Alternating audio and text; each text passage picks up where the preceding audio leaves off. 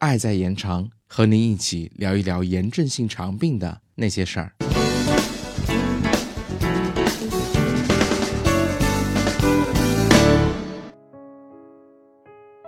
大家好，欢迎收听新一期科普小广播。不知道前几天内容大家是否有认真收听呢？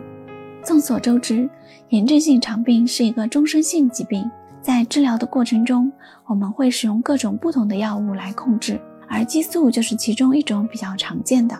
尤其是中重度溃疡性结肠炎和活动性克罗恩病，都是它治疗的适应症。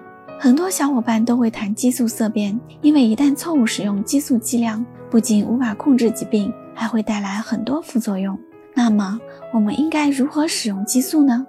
泼尼松是一种比较常见的全身作用激素，它推荐使用量一般为零点七五到一毫克。如果使用其他的全身作用激素，可以按泼尼松剂量来折算。达到病症完全缓解后，开始逐渐减量，每周减五毫克。当减至二十毫克每天时，每周减二点五毫克，直至停用。在这里要特别提醒一下，因为个体差异，什么时候开始减激素，需要减多少剂量，都是要谨遵医嘱的，切莫随意增减。在使用激素的同时，还需要补充钙剂和维生素 D。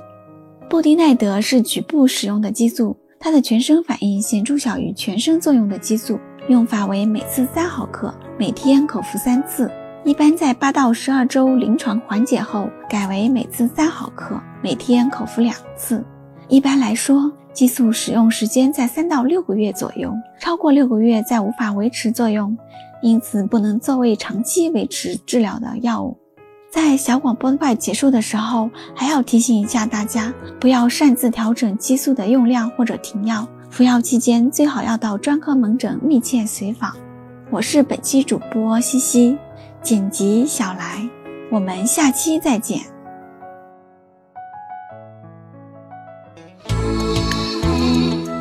本节目由 CCCF 爱在延长炎症性肠病基金会独家录制播出。节目内容感谢由浙江大学出版社出版的《溃疡性结肠炎和克罗恩病你问我答》丛书。更多详情，请欢迎关注爱在延长官方网站及微博、微信公众号，期待您的互动。